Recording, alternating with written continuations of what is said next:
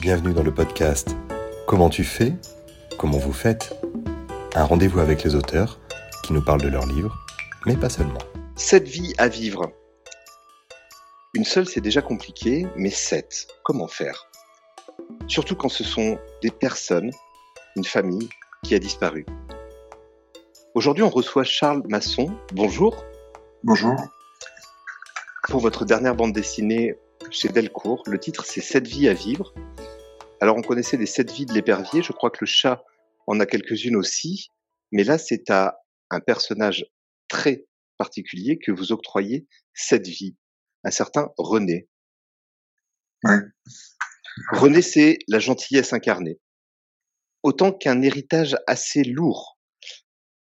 La bande dessinée se déroule dans la région euh, du massif des Bauges je vous remercie. Vous m'avez rappelé qu'il y avait des grands trous dans ma culture géographique.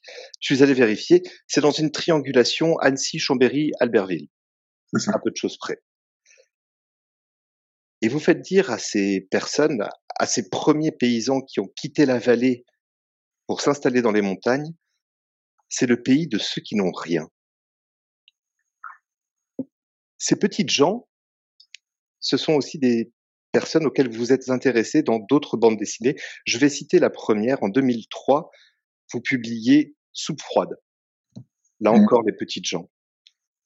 L'histoire d'un SDF qui traverse la vie en grand désespoir, en noir et blanc. 2024, vous nous proposez cette vie à vivre. Merci de nous avoir rejoints. Cette vie à vivre. René. René, c'est un bonhomme fantastique. Je vais vous poser la question tout de suite parce que c'est lui qui porte l'ensemble de la bande dessinée et il la porte à plusieurs niveaux. Vous avez travaillé une narration qui est assez fantastique. On commence immédiatement avec René qui monte sur ses vieilles bleues, la mobilette que l'on ne pouvait faire fonctionner qu'avec un mélange assez, assez bizarre aujourd'hui pour nous contemporains il va prendre sa mobilette, il est apprêté, mais comme pour aller à un rendez-vous d'embauche, il a réussi même à se couper en se rasant. Et cette mobilette et René vont nous accompagner durant tout le trajet parce qu'on part en voyage avec lui, mais on part dans un voyage dans le temps. Commençons par René. Qui est René? Bah, René, c'est un, un, gars de, la montagne, quoi. C'est euh, quand on quand on le prend au début, c'est euh, c'est un type qui est pas foutu d'avoir une voiture alors qu'il a qu'il a la soixantaine et qui roule encore en mobilette quoi. On les, on les a tous connus quoi. D'habitude ils avaient un béret sur la tête et euh, c'est un type qui vit tout seul et qui euh, qui picole comme tous les comme tous les gars de la campagne quoi qu'on qu'on a connus on en voit peut-être moins maintenant. On voit pas, on voit moins ces gens-là qui, qui, qui, qui étaient en marge de, de, enfin, ils sont pas en marge de la société, mais enfin, ils sont en marge de la société qu'avant. Ça, c'est clair qu'ils sont, puisqu'ils vont au, rythme de leur mobilette, c'est pas, ça va moins vite que les autres, effectivement, et euh, ils peuvent pas emmener grand monde non plus sur leur, sur leur derrière, là, sur le porte-bagages. Et en fait, moi, ce qui m'intéressait, c'est, enfin, ce qui m'intéresse toujours, c'est de raconter la vie de ces, ces, ces gens qui, qui, qui, dont par erreur on se dit qu'ils, qu'ils n'ont pas de vie. Et en fait, c'est des gens qui ont des tonnes de vie extraordinaires quand on va n'importe où. On prend n'importe quel type. et puis j'aime bien moi ces gens qui, qui commencent pas leur phrase par je, par moi je, quoi. Ils, ils, font partie du, ils font partie du décor. Et moi, j'aime bien m'arrêter sur ce décor où il y a des gens euh, qui valent, euh, qui, pour moi, ils valent vraiment quelque chose. Donc je me suis mis à raconter cette histoire. C'est basé sur une sur euh, ça ressemble terriblement à un oncle que, que, que j'avais et, et, euh, une histoire de famille qui, qui allait avec lui, qui est pas forcément mon histoire de famille, mais qui, qui, qui est son histoire à lui. Et puis j'ai et surtout j'ai voulu dans ce décor raconter aussi le décor. Moi j'aime bien raconter, j'aime bien raconter les décors. Dans dans dans droit du sol j'avais fait ça. J'étais parti du décor c'est ce que je dis toujours, je fais un bouquin où il y a un décor, il y a des gens qui, qui, qui, marchent dedans. Et si tu, si tu dessines pas bien ton décor, t'as pas fait le bon dessin. Donc il faut raconter comment ils vivent, comment ils s'emmerdent, comment ils, ils s'en sortent, les joies qu'ils ont, quand est-ce qu'ils font la fête, quand est-ce que, euh, quand est-ce qu'ils sont contents, quand est-ce qu'ils sont malheureux, quand est-ce que euh, sont fiers d'eux aussi, parce qu'il y a des choses dans la vie qui sont importantes, la fierté, euh, l'estime qu'on peut avoir de soi, quand est-ce qu'ils se trouvent minables. Parce qu'ils ont tous ces sentiments. Donc, par le décor, on, on, extérieur, on raconte le, le, le, ce qui se passe dedans. Quoi. Et, c'est un décor qui est fondamental parce que c'est celui qui sculpte la vie de ces gens. Euh, le pays de ceux qui n'ont rien, euh, c'est celui de la difficulté, d'une aridité. On, on, va vivre euh, dans cette famille dans laquelle naît René. Alors René naît en 1926, euh, il aura 13 ans lorsque la guerre éclate. Une famille de sept enfants, il en est l'aîné, mais il va voir tous ses frères et sœurs mourir au fur et à mesure. Vous l'expliquez de manière très simple, enfin vous le racontez, le dessinez de manière très simple on n'a pas les connaissances ni les compétences médicales pour soigner des enfants. Les enfants meurent, c'est comme ça. Bah, il suffit de regarder dans les arbres généalogiques, il y a plein de gamins qui sont plus là, quoi. Voilà. Alors c'est c'est le temps d'avant les antibiotiques, d'avant un certain nombre de progrès techniques et, sanitaires absolument évidents. Quoi. Je le, enfin, moi, c'est vrai que je suis médecin à côté, alors je raconte toujours mes, mes, mes histoires de consultation, mais Euh, le roi Louis XIV, euh, quand il quand il a été euh, quand, quand, il est monté sur le trône, il y en a dix avant lui qui, qui en fait qui sont morts de rhinopharyngite quoi, parce que le, la personne la plus importante du royaume de France, quand un petit héritier naissait, c'était c'était la nounou qui s'occupait de laver le, nez de ce gamin. Je si je fais une, une otite, il risquait la mastodite, la méningite, la mort, machin, et un, sur, enfin, il y avait un taux de mortalité qui était super important. Dans les zones les plus reculées, euh, c'était net. Enfin, Aujourd'hui, quand on va en Afrique, on est encore peut-être pas de, de, de 1 sur 7 qui survit, mais c'est quelque chose d'assez courant. Quoi. Voilà. Cette narration sur laquelle vous nous embarquez, parce que même s'il n'y a pas de place sur le porte-bagages, il y a de la place pour nous lecteurs euh, à, à, regarder René. On va traverser cette vie. René survivant véritable, va se donner pour obligation de vivre les vies de ses frères et sœurs. Mais avant même d'attaquer ces différentes séquences, puisque vous avez découpé la bande dessinée en sept parties, sept, vies à vivre, nous y sommes, il y a ce fil conducteur de René sur sa vieille bleue, qui va quelque part. On, ignore toute sa destination, et qui entrecoupe le récit. C'est un choix narratif assez intéressant, assez insolite même. Comment est-ce que vous êtes arriver à cette idée que il fallait que entre les séquences historiques que vous allez raconter, il y ait ces interventions de René qui ponctuent les choses comme un narrateur qui nous ferait un clin d'œil finalement. Il commente, il s'amuse, il rigole, il, plaisante, il se souvient du temps d'avant avec, oui, des choses facétieuses. Bah, le, le, temps d'avant, c'est son temps, quoi. C'est son temps. Euh, moi, quand, enfin, vous, moi, quand, quand on parle de notre enfance, c'est notre temps, quoi. C'est pas un autre temps, c'est le, c'est le nôtre, quoi. Donc, euh, on se, lui, il n'est pas, nostalgique, mais enfin, le, temps d'avant, il, il, nous donne pas tellement envie d'être nostalgique. Hein. Bon, le temps, le temps d'aujourd'hui nous, donne pas non plus. Je sais pas s'il nous donnera un jour envie de l'être. Mais le temps, enfin voilà. Donc il y a le temps présent, mais c'est notre temps quand même, ce temps d'avant. Et là, il, ça, il faut. Enfin, après, il y a quand même quelques ficelles pour faire des livres.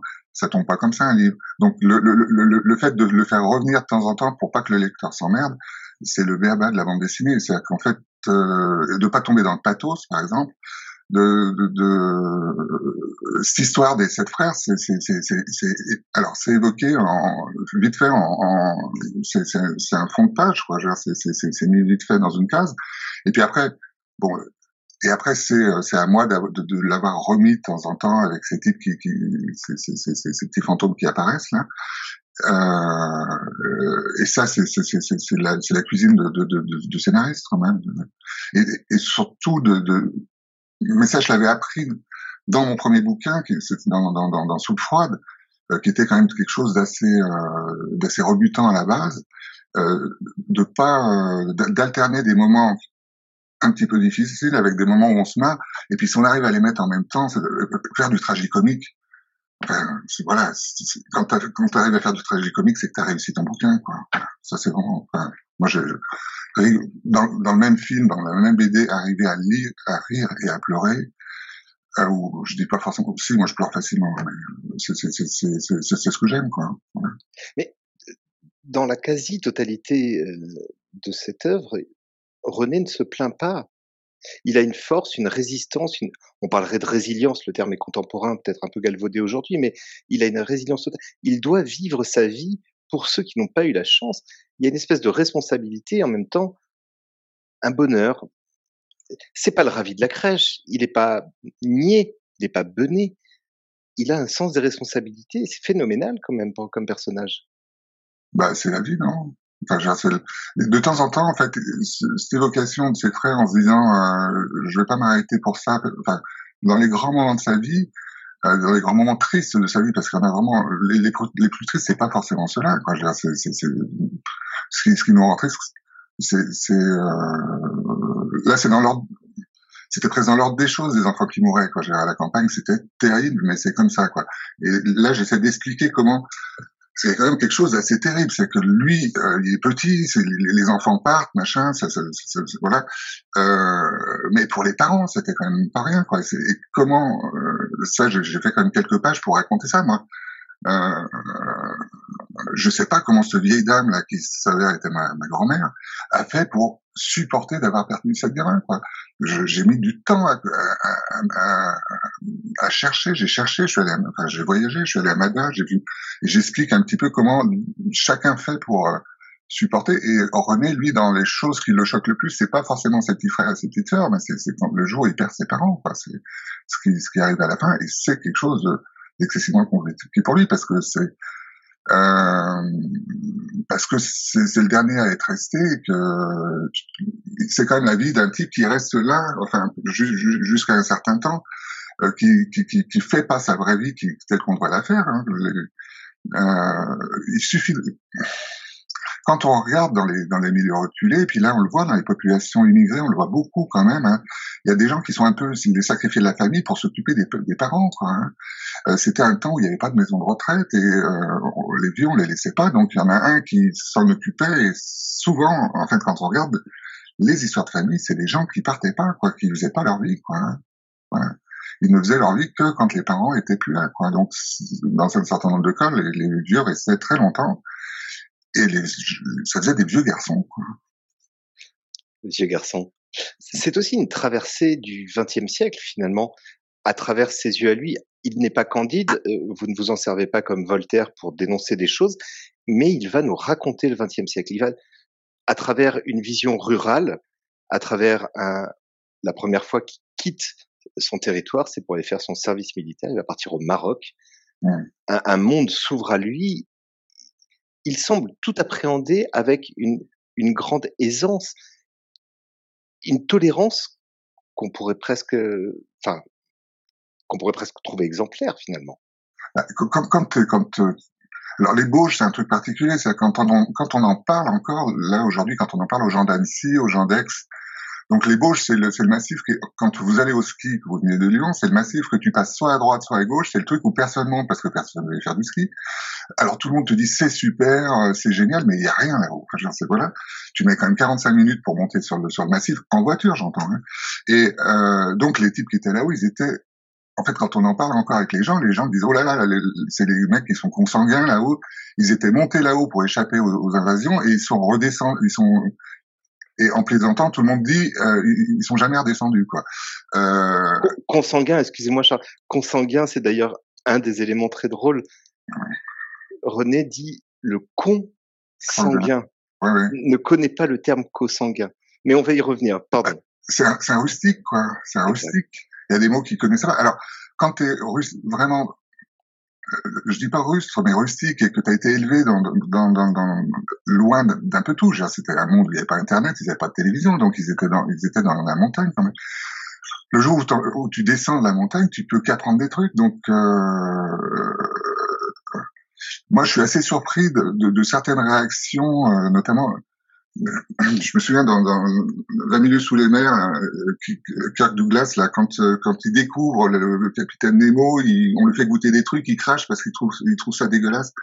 Mais c'est un truc de, c'est un truc de, d'urbain, ça. le truc de la type de la montagne qui a mangé ce qu'il pouvait, ou le type de la campagne qui a mangé ce qu'il pouvait, quand on lui donne à manger, il mange et il dit, c'est différent. Enfin, on, l'a tous, enfin, on l'a tous vu. Celui qui sort jamais de chez lui, c'est vrai, va être enfermé sur, sur ses habitudes. À partir du moment où tu as, 19 ans, tu t'en vas, bah tu vas découvrir le monde et tu, comme quand tu es vraiment rustique et que tu viens d'un coin tu vas pas te vanter ton coin euh, tout le monde va te dire de toute façon t'es qu'un plou quoi. Donc euh, c'est et puis c'est bien les gens qui s'ouvrent sur le sur le monde euh, et qui, voient ce qui s'y passe quoi. Et, René le dit de manière magique. C'est la première fois que je mange à ma faim. Il y avait du couscous tous les jours et ça devient un plat de fête. Ouais ouais. Extraordinaire on avance un peu dans le temps, il va y avoir une rencontre, parce que je vais tout trahir. Mais cette vie à vivre, c'est une histoire d'amour. Mmh. Avril 44, arrive Céline, jeune fille qui monte dans ce massif avant son deuxième bachot. Bachot. Rien que le terme m'amuse, dirait Coluche. Vous allez vous en servir. Alors, vous allez encore me dire, c'est des trucs de scénariste, très bien, d'accord. Mais il y a un moment, quand on fait bien les choses, le lecteur ne voit plus les trucs du scénariste. Céline, c'est le contrepoint total de René. Une formation, René, lui, sait lire et sait écrire et il dit que ça suffit. Céline, elle fait des études, elle a un sens et une connaissance de la philosophie, elle va lui servir de mentor, elle va lui apprendre des choses, il voit en elle une espèce d'illumination, et ce contrepoint va finir par devenir une complémentarité elle est belle cette histoire, cette rencontre, parce qu'ils vont tomber amoureux d'une manière splendide, la plus naturelle du monde. Bah, les, histoires d'amour, c'est toujours surprendre quand même. c'est le, principe du coup de foudre. Vous savez que les Inuits, les, Inuits ne tombent pas, ne, savent pas ce que c'est qu'un coup de foudre, parce que quand tu vis chez les Inuits, tu vis dans ton village, tu, quand tu nais, tu, tu, on sait avec qui tu vas te marier, et nous, on a cette chance extraordinaire qu'a créé le romantisme et compagnie qui s'appelle le coup de foudre. Voilà, euh, qui fait que tu sais pas avec qui tu vas te marier. Genre, tu, tu vas à l'école, tu rencontres des petites filles, quand t'es un garçon, des, enfin, le plus, en plus, alors la, la, la, diversité est encore plus intéressante aujourd'hui avec avec le la mixité des, des, des, des, des goûts sexuels. Euh, donc tu sais pas. Enfin, c'est, c'est, euh, et chaque fois, et j'espère bien que chaque fois que tu tombes, enfin, chaque fois que tu as vécu une grande histoire d'amour, c'était celle-là, je me je l'ai vu arriver. Non, c'était tombé dessus, quoi. Donc moi, j'aime le coup, j'aime les coups de foudre. Et là, je me suis dit bon, allons-y franco. Et puis les, coups de foudre, enfin, euh, on, en, on en parlait avant. Euh, les coups de foudre, c'est un truc extraordinaire. Les coups de foudre, moi, j'aime bien parler avec des gens et puis leur demander alors comment ça s'est passé, enfin comment vous l'avez rencontré. Et il y a le, dans le film Magnolia dont on parlait juste avant de Paul Thomas Anderson, à un moment, il demande à des gens comment ils se sont rencontrés, quoi, des vieux petits couples qui de papy mamie qui ressemblent à rien. Mais moi, j'en enfin, vois en consultation des, des, des, couples où tu vois que c'est alors ils sont pas forcément rencontrés à 20 ans. Des fois on a des couples. Moi j'ai bossé en maison de retraite. Moi j'ai des couples de 90 ans qui sont rencontrés mais c'était des histoires d'amour des petites mamies qui, qui, se disaient je vais être vieille fille et qui vivaient l'amour de leur vie quoi. J'ai à 90 ans en, en, en déambulateur quoi. Tu, tu vois des choses. C'est toujours aussi beau. Moi je suis toujours aussi épaté par les histoires d'amour quoi.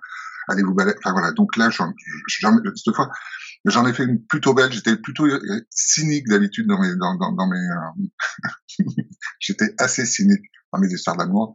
Et là, je me suis dit que je pouvais y aller, que je faisais une jolie. Vous, vous, vous avez même poussé. Je sais pas si on peut parler de romantisme. En tout cas, c'est d'une tendresse incroyable. Vous avez même poussé le jeu narratif jusqu'à créer un troisième personnage. C'est pas un trio amoureux, mais je veux oser l'image. Céline tient un journal. Mmh. qui devient tout à la fois témoin complice de cette évolution intérieure. Elle est dans une forme d'introspection, elle, a l'intelligence de pouvoir faire tout ça. Quand Franck, euh, pardon, quand René dès le début, lui s'éloigne d'elle, il, la tient à distance, il se tient à distance, une sorte de peur, d'angoisse de l'inconnu, de, de, de, ce qui l'agite finalement. Ah ben, le, côté, oui, alors le côté épistolaire, enfin, euh, là du, du journal, c'est un, un, truc qui est assez marrant, ça. Euh, oui, un contrepoint complètement différent. On, on, on, sait qu'elle est amoureuse de lui euh, avant lui, quoi. Elle l'écrit dans son journal, c'est pas mal. Et puis, elle a quand même des, des, elle a des petits soucis dans sa vie à un moment avec, elle doit, euh, parce qu'elle va se marier, mais pas avec lui. C'est pas. Elle, est fiancée. Elle, elle, résiste à tout craint. C'est ça qui fait que cette histoire est encore plus touchante. Ah ben quand, quand, quand euh, elle se rend compte, par exemple, qu'elle ne travaillera pas parce que son mari, son futur mari qui n'est pas rené, c'est un truc, c'est triste, c'est rude, c'est rude quand euh, quand euh, et son père ne la soutient pas. Ben, non, je, je, mets je mets plein d'histoires, plein d'histoires quand même. Le, c'est aussi l'histoire des femmes au XXe siècle. Quoi. C'est le, le, quelle est la fonction des femmes, quelle est la fonction des hommes Si lui reste auprès de ses parents pour s'en occuper, elle, elle se marie parce qu'elle n'a pas le choix. Enfin, elle, euh, quand à un moment elle pourrait avoir le choix, euh, on lui fait bien comprendre qu'elle n'aura pas le choix de pas se marier en 1945, une femme n'avait pas le choix de pas se marier. Euh, il y a que Simone de Beauvoir qui a fait ça. Hein. Euh, euh, c'est pour, ça qu'elle elle en a fait des livres. Hein. Mais euh, c'était enfin, un précurseur dans le domaine. Hein. Je ne trouve pas le mot précursrice, je sais pas si ça existe, un précurseur dans le domaine. Mais euh, elle, elle n'a pas ni ce loisir, ni, ni ce loisir, ni ce choix. Hein. Voilà, donc je raconte un peu ça, quoi je, je, je, vais obliger les lecteurs à, à se procurer l'ouvrage pour comprendre ce clin d'œil que je vais vous faire. Ils vont se séparer après une partie de Scrabble mmh. autour de 7 points. Je n'en dis pas plus. Ouais, c'est beau ça. en, en, revanche, vous en avez profité, vous avez profité de cette vie traversée.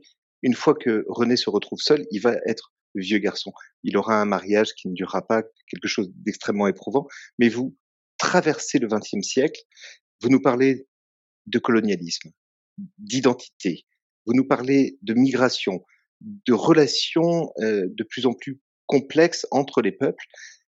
Ça, c'est votre touche, non? C'est votre patte. Bah, c'est ce qui m'intéresse, quoi. Forrest Gump, euh, on parle de tout le XXe siècle aux États-Unis, quoi. Bah, c'est ce qui est extraordinaire. Euh, je, je, peux pas me comparer à Gump parce que c'est beaucoup plus touchant. Enfin, je, je, je, je sais pas, mais moi c'est ce qui m'intéresse. Après, tu peux regarder le, le, monde par le petit bout de la lorgnette ou tu peux regarder autour et tu verras que le, tout le 20e, enfin, le 21e siècle est en train de se jouer là.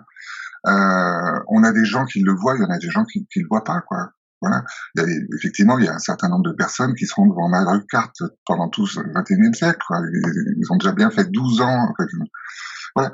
Et après, c'est est-ce que tu vas voir le monde? Est-ce que tu, enfin, le décor, je l'ai élargi, ouais, je l'ai élargi pour raconter ce souvenir du, du, du XXe siècle, euh, ces changements du XXe siècle que moi j'ai des enfants qui sont nés au XXIe et, euh, et je c'est vrai que le jour où j'ai dit à mon fils, mais ta grand-mère, elle te c'est pas celle-là, enfin, l'autre, l'autre de la campagne, j'ose pas imaginer, mais tes grands, tes arrière-grand-mères t'auraient vu te verrait comme tu vis, elle comprendrait pas ce qui se passe. Elle comprendrait pas ce qui se passe. Qu'est-ce qui s'est passé? Qu'est-ce que j'ai loupé, quoi? Et eh ben, c'est cette partie de, enfin, c'est cette fin du XXe siècle, quoi, qui, est quand même quelque chose d'incroyable. Je, je, vous, je vous demande pas, enfin, rien que sur le plan de la famille, quoi. La famille, c'est devenu quelque chose de complètement différent. Je vous demande pas si, si, si la femme avec vous, enfin, est-ce que vous vivez avec un homme, est-ce que vous vivez avec une femme, tout est possible. Est-ce que vous êtes marié avec elle, est-ce que vous n'êtes pas marié avec elle? Il y a une liberté absolue pas absolue, mais certaine par rapport à ce, ce, ce qui était avant. Quoi.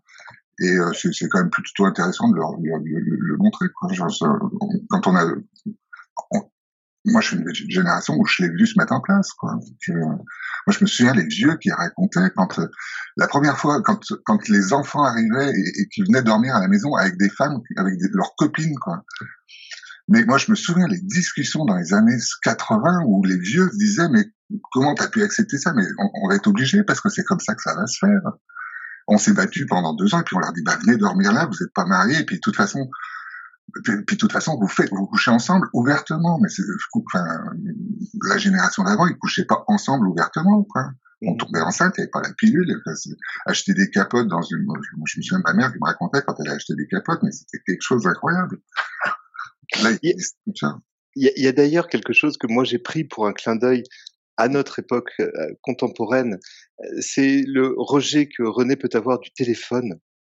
Alors que les smartphones sont devenus des, des, des outils omnipotents, omniprésents, des, des, divinités quasi totales, lui a un rejet de cette bestiole qui n'apporte que des mauvaises nouvelles.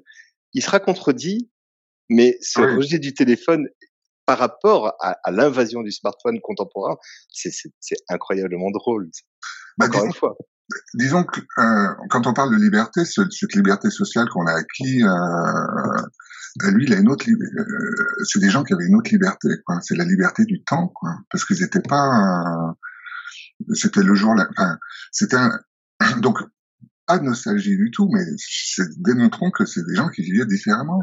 Aujourd'hui, on en a encore des mecs qui n'ont pas de téléphone. Hein. Ça s'appelle des auteurs de bande dessinée. Moi, j'avais Moi, j'ai des potes auteurs de bande dessinée en Belgique. Tu les appelles encore sur du fixe. Hein. Et mmh. si pas là, tu les as pas. Voilà. je suis ravi que vous ayez Internet, sinon on n'aurait pas pu réaliser ce podcast. Vous parlez d'auteur de bande dessinée, vous vous déclarez autodidacte en bande dessinée. Mmh. Euh, je vous avais promis une question Rotors, euh, la voici. Quels sont les auteurs, non pas qui vous ont inspiré, qui vous ont donné la vocation, mais les auteurs qui ne conviennent pas, qui ne vous vont pas, qui vous ont servi de repoussoir pour créer vos propres histoires et pour vous dire, je n'irai pas dans ce genre-là, je n'irai pas mmh. dans ce style graphique-là non plus. Alors le, alors le style graphique, ça c'est le style graphique, c'est un truc particulier. C'est que le, style graphique, il s'impose. Tu peux pas faire. Enfin, je, je, alors il y a certains dieux, hein, Didier Conrad. Voilà. je vais parler de, de, de, des types qui sont capables de changer de style, de faire des trucs extraordinaires. Didier Conrad, par exemple, il est capable de, il, a fait toute sa vie en changeant de style et là maintenant il fait du, c'est quoi son, c'est Astérix. C'est vrai, c'est vrai, c'est vrai, c'est vrai. J'aimais, je préférais quand il faisait avant. Euh, j'ai peu de chance de le voir, mais je, voilà. Euh, et par contre, on lui passera le message, vous en faites pas. Oui. Et dans les types qui changent de style, par exemple, il y a Moebius et Moebius, voilà, Moebius c'est quelque chose et quelqu'un qui ne me touche pas personnellement. Je, voilà, je suis le seul. Je me suis retrouvé aux expos Moebius à Angoulême, j'étais le seul à y aller. Euh, bon, d'accord, on va voir Moebius, Moebius Giro. C'est pas mon truc, ça me touche pas. Par contre, je trouve ça génial. Je trouve ça super bien fait. C'est techniquement, mais par contre, ça me fait pas vibrer. Et dans le, et graphiquement, il y a, y a vraiment ça. Et il y a un autre type qui me vient à l'idée tout de suite, c'est Drouillet. Drouillet, ça me touche pas du tout, alors que je, je, je, je vois tant de personnes qui aiment Drouillet. Et moi, je suis jamais arrivé à lire Salambo. Oui, oui, je, je, sais, mais je suis désolé. Donc, ça, ça, ça fait partie des repas Angoulême où tu as un mec qui dit, bah moi, écoutez, Drouillet, c'est un mec sympa, j'ai bu des coups avec lui, mais alors vraiment, son truc, ça me touche pas. Et Moebius, son âme, j'étais en atelier euh, quand euh, Moebius est mort. On ont fait une semaine de travail et, euh, et moi j'étais le seul type à dire bah oui, je, suis désolé, c'est un plan personnel. Voilà. Donc de toute façon au niveau du style, mais le style graphique c'est quelque chose qui, s'impose à soi. Je, suis assez admiratif de de, de, mecs comme Conrad pour ça, parce qu'ils sont capables de changer. Et puis après, euh, faire de la BD, euh, je dirais, il y a certains auteurs que y a après il y a le scénario en bande dessinée qui est quelque chose de différent où il y a des types qui, qui voilà qui racontent des histoires euh, mais ceux-là j'ai pas envie d'en parler parce que j'aime pas comment ils racontent leurs histoires voilà donc ça je, ceux-là j'ai pas envie d'en parler il y a de la bande dessinée que je n'aime pas du tout quoi je, je voilà je, je je vais laisser Meuniera, par exemple, j'aime pas du tout comment il raconte ses histoires. Je, voilà, ça c'est vraiment sa technique narrative. Euh, et euh, bah, c'est la sienne. Il a vachement de succès, et tant mieux pour lui. Et puis après, dans les histoires, euh, bah, les histoires, c'est un choix d'histoire. Et ce qui me gêne en dessiner, c'est certaines, certaines fois des types qui font des bouquins qui, qui sont pas absolument nécessaires. Voilà. Et euh, je me souviens d'une discussion avec, enfin, avec Arnaud Delacroix, qui était éditeur à un moment chez Casterman, et qui disait il y a des bouquins, faut qu'ils se fassent. Et, euh, et de temps en temps, on sent que bouquin, il se ferait ou il se ferait pas, c'est pas forcément nécessaire, quoi. Voilà. Euh, dans tous mes bouquins, là, je reviens aux personnes que j'aime pas tellement non plus, c'est moi, de temps en temps, quand je fais des bouquins qui sont pas nécessaires. Et là, euh, j'en ai fait deux, trois. D'un autre côté, il fallait, parce qu'être autodidacte, c'est gentil, mais il y a eu un moment, il, a fallu que j'en fasse des bouquins pour euh, apprendre à les faire, quoi. Avant de faire droit du sol, sous froide, c'était assez, c'était assez. Euh, et puis j'espère bien que j'avance encore, mais de temps en temps, j'ai fait des bouquins qui n'étaient pas extraordinaires. Euh, je m'en excuse pour les lecteurs, mais parce qu'il fallait quand même que j'apprenne à le. Euh, euh il fallait que j'essaie des trucs, quoi. Voilà. Et c'est vrai que par exemple, dans mon, dans, j'aime bien ces narrations où on commence par la fin, ça, ça, ça, ça un nom, en, voilà. Et puis, et surtout, j'aime bien me donner un rythme avec. Là, il y a les sept machins, il y a les sept bidules les sept villes, les sept péchés capitaux. Bon, j'ai pas ramené par exemple aux sept péchés capitaux, mais il y a les sept lettres qui sont plutôt jolies. Qui est une très belle référence. Cette vie à vivre, euh, pour moi, c'est beau comme du Marcel Pagnol. Ça mêle la tristesse que l'on peut retrouver dans le château de ma mère, ça mêle la joie qu'il y a dans la gloire de mon père, et c'est une œuvre tout aussi sincère que celle que l'on peut lire avec le grand monsieur Marcel. Charles, merci beaucoup du temps que vous nous avez consacré. Merci Bah, je vous en prie. Et bravo encore. J'aurais une dernière question, docteur. Pourriez-vous dire 33 33. Merci beaucoup. Mais en fait, pour la petite histoire, 33, c'est les, c'est les, c'est les pneumologues qui disent 33. C'est pour que ça vibre derrière. Voilà, c'est pour que ça vibre derrière. Nous, on, on fait pas dire ça. On fait que, que, que, Ça me gratte au fond de la gorge. Vous ne voudriez pas vérifier. Ça, ça c'est moi. Merci. Merci beaucoup. Bonne fin de journée. Au revoir.